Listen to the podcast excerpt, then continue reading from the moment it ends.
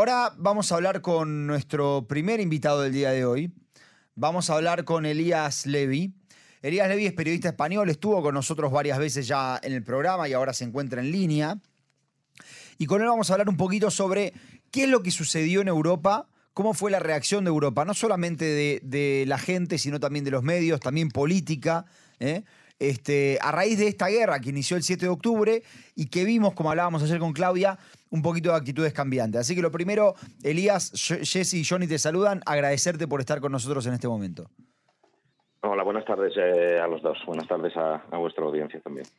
Elías, bueno, quería empezar preguntándote principalmente por España, que es el país del que vos sos. Eh, contanos cómo es la situación allá, cómo se fue desarrollando a partir del 7 de octubre. Bueno, la situación aquí es muy parecida a la que a la de cualquier país eh, europeo, diría que también Estados Unidos. la, presentación de lo que es la guerra de, entre, de, Israel contra Hamas, pues eh, ha variado a lo largo del, de las últimas semanas, eh, en cierta medida, conforme han ido, eh, nos hemos ido alejando de lo que fue la masacre de Hamas en el, en el sur de Israel y han ido creciendo las víctimas palestinas en, en, Gaza. Entonces ya sabéis esto cómo funciona. Al principio pues hay, un movimiento de solidaridad con Israel, sí lo hubo, sí hubo tanto en los medios como en el gobierno, y ahora pues se empiezan a ver más las imágenes de Gaza y con lo cual la solidaridad, la solidaridad se va trasladando de, un campo al otro. Em, eh, por supuesto que, como en otros países europeos, también en España, la izquierda es la que más se identifica con los palestinos, la que eh, aquí en España en particular tenemos a tres ministras del partido Podemos, al que todos conocéis, que curiosamente pues eh, está en el gobierno, y eh, a veces se confunde la voz del gobierno de Pedro Sánchez con la voz de lo que es su socio de coalición, que es mucho más pro-palestino y que ha llegado incluso a, pedir que se lleve a Netanyahu al, Tribunal Penal Internacional, a la Corte Penal Internacional por, crímenes de guerra. Quiere decir que hay que ir diferenciando y hacer una estratificación. Dentro de los medios, pues hay los que están más identificados con Israel, hay otros que están más identificados con los palestinos y básicamente el modelo se repite por toda Europa, creo yo. Elías, eh, contanos, ¿hubo casos de antisemitismo ahí? ¿Hubo eh, vandalización de, templos, de sinagogas? ¿Hubo alguna alerta de la Asociación de Judíos, la Federación de Comunidades Judías de España con respecto a cómo comportarse? Sí, por supuesto que, ha habido actos antisemitas. Es una ola que, afecta en igual manera casi por todos los países, vuelvo a, insistir, por todos los países europeos.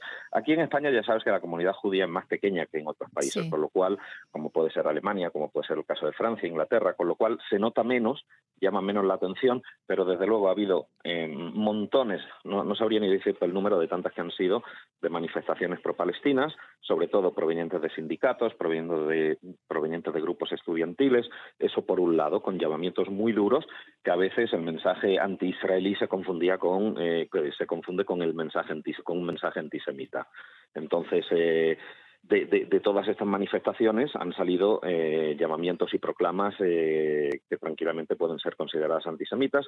También lo pueden ser consideradas, y lo digo con, con plena conciencia, los mensajes que han trasladado estas tres ministras del partido Podemos, entre ellas hay una vicepresidenta del gobierno, y eh, que se llama Yolanda Díaz, que mm, rozan el antisemitismo, por no decir están dentro del antisemitismo, incurren en antisemitismo y desde luego incitan al antisemitismo. Entonces ha habido, por ejemplo, en una manifestación en una ciudad llamada Melilla, que tiene una conocida eh, comunidad judía desde hace muchísimo tiempo, eh, pues eh, han asaltado casi un templo, han intentado asaltar un templo mientras había gente rezando, la policía lo ha impedido.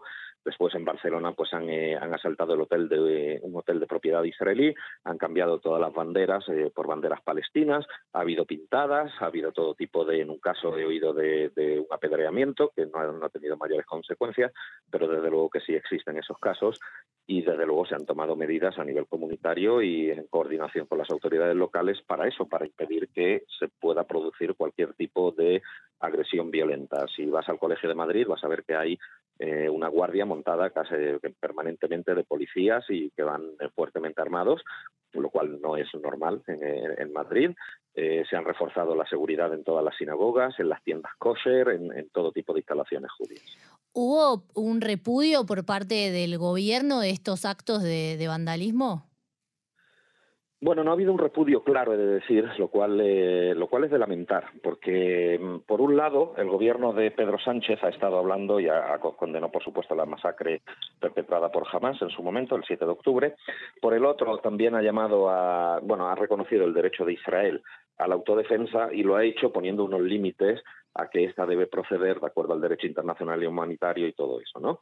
Hmm. Entonces, conforme la escalada se, haciendo cada vez, se va haciendo cada vez mayor, el distanciamiento también es un, un poquito más de Israel y, más cerca de los palestinos, se podría decir. El caso es que la voz del gobierno se ha confundido por esas tres ministras, que insisto, una de ellas es vicepresidenta del, gobierno, que parecía que el gobierno israelí estaba hablando, eh, el gobierno español era el que estaba hablando. Y esto ha generado todo tipo de protestas por parte de la Federación de Comunidades Judías, que ha alertado que la situación en España para la comunidad judía y del antisemitismo eh, es la más grave ever, desde siempre. Claro, claro. Elías, eh, te quería preguntar por lo que sucedió en Alemania. Eh, yo entiendo que son imágenes que, no se veían hace mucho tiempo, imágenes que, son bastante, que llaman la atención. Eh, ¿Qué es lo que sucedió en Alemania? ¿Esto es producto de cierta radicalización que se dio en los últimos años? ¿Cómo es que volvimos a este antisemitismo tan claro? A ver, yo creo que no, no podemos poner el foco solo en Alemania, sino que estamos hablando de una ola de carácter, diría que casi mundial, porque he estado viendo también lo que ocurre en Estados Unidos, ese fenómeno que se está produciendo dentro de las universidades estadounidenses, y, y tampoco tiene precedente, con lo cual claro tomar esto de forma aislada, como en un país se produce o en otro, es que está todo conectado. No podemos hablar de un solo país, sino de una ola que está afectando a muchísimos países. Hay que entender que la población musulmana o de religión musulmana que vive en Europa ha crecido en los últimos 40 años de forma casi vertiginosa, bien sean como refugiados, bien sean como inmigrantes, como inmigrantes legales, como inmigrantes ilegales, pero el caso es que, dependiendo del país, la inmigración ha sido mayor o menor y el peso en la población es mayor o menor. Y en determinados sitios los eh, musulmanes pueden venir de una zona, eh, digamos, más radical o menos radical. Pero eh, yo no, yo lo que os instaría es a mirar todo este fenómeno como un fenómeno global. Las autoridades europeas lo tienen muy en cuenta. Por ejemplo, la Comisión Europea ha lanzado un estudio en las universidades con círculos judíos llamando a todos los judíos, a todos los estudiantes judíos a denunciar qué es lo que se produce en cada universidad para tener constancia de la gravedad del fenómeno. Todos sabemos que a nivel mundial el antisemitismo se ha disparado en 300, 400, 500% dependiendo del país.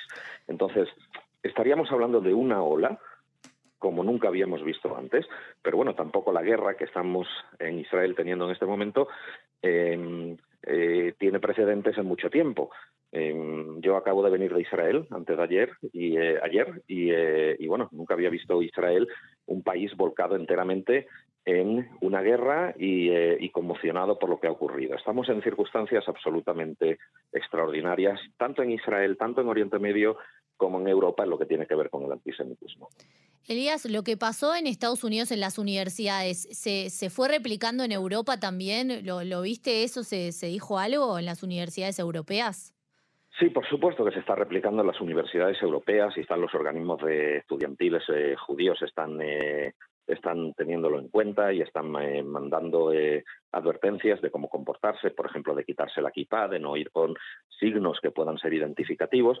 Pero, por ejemplo, en el caso, en el caso español, por hablarte de este caso particular, eh, es casi imposible saber quién es judío y quién no es judío en una universidad. No es que vaya la gente vestida de, que, pueda ser identificable como tal, como para que ocurra algo. Desde luego, sí hay gente que por su apellido pueda ser conocida y en la que me consta, por ejemplo, un profesor que me dijo que, sí que había tenido todo tipo de incidencias de gente que hasta ese momento eran sus amigos. Entonces, em, todo este ímpetu que está teniendo eh, em, la guerra, tanto a nivel eh, tanto a nivel social como a nivel universitario, es algo preocupante y que, y que hay que seguirlo muy de cerca, por supuesto. Elías, eh, te quería preguntar por, por lo que está sucediendo en la respuesta de los medios, en particular por la pelea que hubo casi a nivel personal entre el presidente de Israel Herzog y la BBC.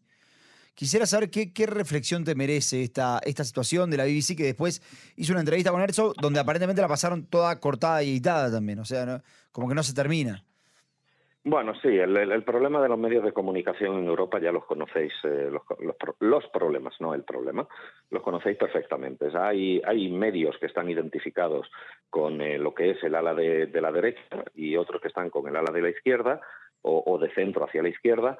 Y por supuesto que en el ala de la derecha, y hablo por toda Europa, no hablo solo por, eh, por España, eh, por supuesto hay una mayor sensibilidad hacia Israel y todo lo contrario en el ala de centro izquierda o aquellos periódicos que dicen no, nosotros estamos en el centro, neutros y todo eso.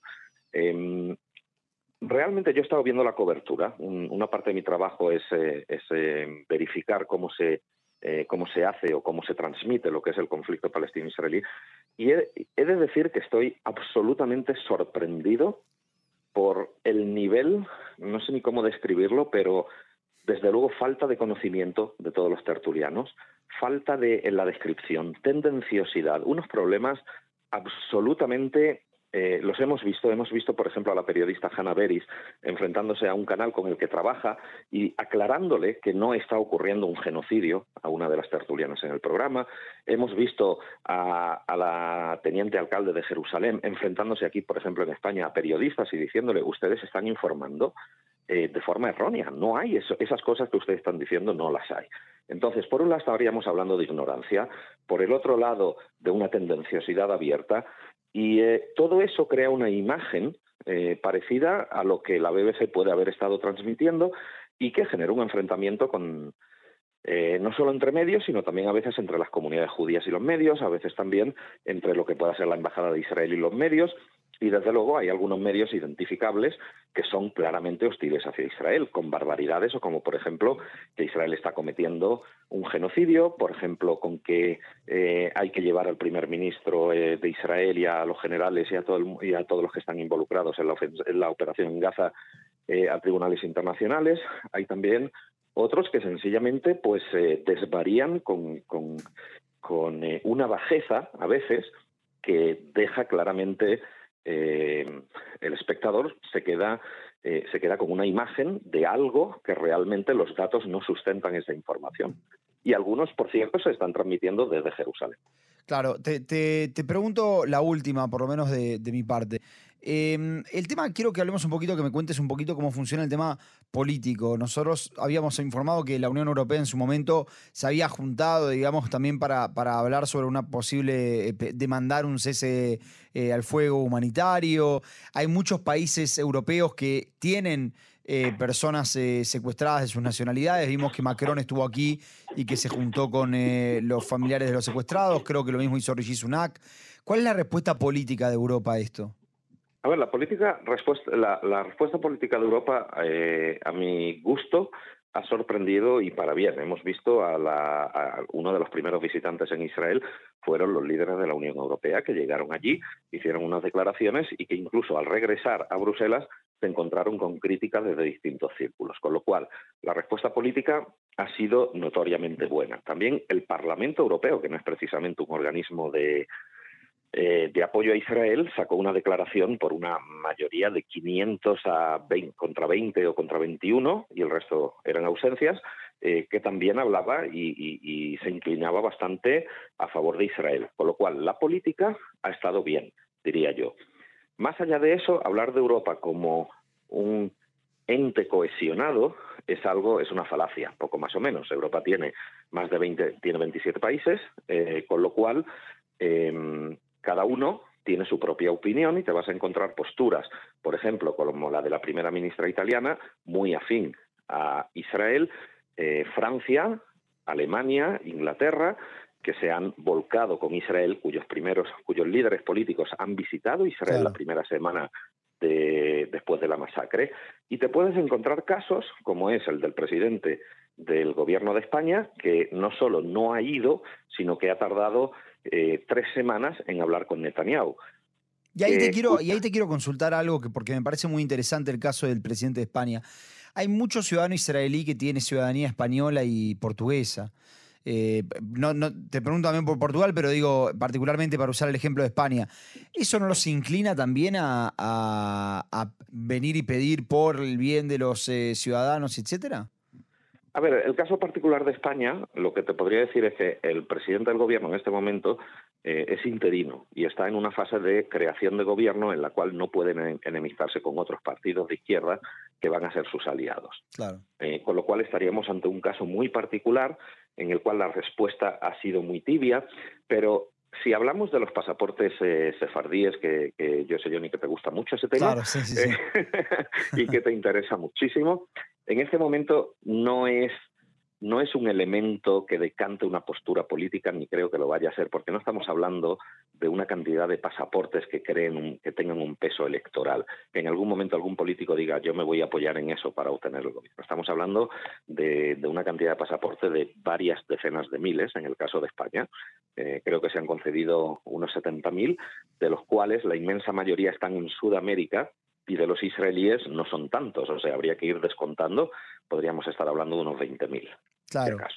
En el mejor de los casos, no tengo la cifra de cuántos son israelíes y a la vez españoles o portugueses y a la vez españoles, eh, con lo cual eh, no son cifras que vayan a decantar nada. En, ese sentido, eh, el, asunto de los pasaportes es una mera cuestión interna, más que nada, que no tiene nada que ver en política exterior, sino que tiene que ver con la propia idiosincrasia de la sociedad y con el, propio proceso de decisiones que hubo aquí eh, sobre la concesión de estos pasaportes, sobre corregir un error del pasado, pero nada que ver con el conflicto palestino-israelí. Y, lo, que, sí hay es muchos israelíes que viven acá que están preocupados porque nunca habían visto que en España podría repuntar tanto lo que es el antisemitismo o las opiniones en contra de su, de su país. A pesar de que, corregime si me equivoco, pero es algo que se podía ver venir, ¿no? A ver, se podía ver venir si conoces a la sociedad española. Yo mm, lo voy a poner, eh, te, voy a contar una anécdota, ¿no? A lo largo de a lo largo de este año que yo llevo viviendo en España, me había encontrado con un amor de los israelíes hacia España que era sorprendente, que yo les decía, bueno, tampoco es para tanto, ¿no? Pero ellos veían en España como el, la perfección, eh, eh, el modelo perfecto de sociedad para vivir.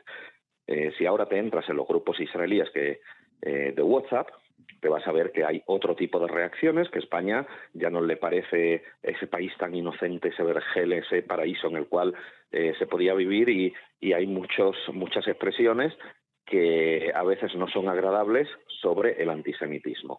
Pero, insisto, España eh, a mí no me parece que sea para nada un, país antisemita, sino que tiene ciertos vestigios de antisemitismo que, conforme llegan estos procesos, estas guerras en Oriente Medio entre Israel y cualquiera de sus vecinos, emergen y se reflejan más. Dentro de dos meses, cuando, eh, si Dios quiere, se haya acabado la guerra, probablemente todo esto vuelva a su cauce y no volvamos a escuchar más de estos, eh, de estos brotes de antisemitismo. Claro, para, cerrar quiero, quiero preguntarte por Francia. Me parece que Francia es un caso muy particular también, ¿no? En el sentido de que existen, eh, hay, una violencia más, hay una violencia antisemita en Francia contra la población judía y sin embargo vimos también a Macron como muy presente en, Israel y muy presente en este conflicto, a diferencia, si querés, del presidente de, España. ¿Cuál es la situación que, que, hay en Francia hoy en día? Bueno, Francia, Francia tiene, mm, tiene una población musulmana que es eh, una de las mayores de Europa, por no decirte la mayor, habría que contrastarlo, pero desde luego es uno de los países con mayor número de musulmanes que vinieron del norte de África eh, a lo largo de los años 50, 60, 70, Argelia, eh, que era parte del territorio francés. Y entonces, esa extremización que ha habido en Francia es la que ahora estamos viendo eh, como mayores brotes de expresiones antisemitas de parte de todo tipo de sectores de la población. Hay ciudades, como pueda ser Marsella, en la cual la población musulmana es notoriamente alta, con lo cual en esas ciudades siempre te vas a encontrar focos que son mucho más reactivos.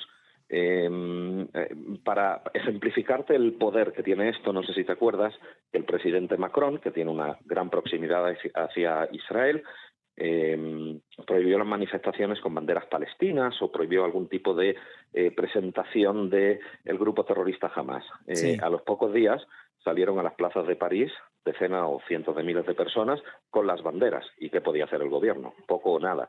Poco más o menos empezaron a ponerle multas de creo que eran 135 euros, pero en definitiva eh, la fuerza que tienen estas poblaciones, tanto en Francia como en Inglaterra, no sé si os acordáis de la imagen del el puente, de uno de los puentes sobre el Támesis, con una masa increíble de musulmanes yendo a manifestarse, eh, creo que demuestra el creciente poderío de estas comunidades que, están teniendo y van a tener más eh, a lo largo del tiempo. En cierta medida, y esto me gusta mucho aclararlo, eh, parte del conflicto palestino-israelí o parte de todo lo que tiene que ver con Oriente Medio está trasladado como política interna dentro de los países europeos donde las poblaciones musulmanes son más altas. Claro. Bueno, Elías, te agradecemos por, por esta explicación de, lo que sucede en Europa y esperamos que podamos, podamos volver a hablar contigo en otra oportunidad.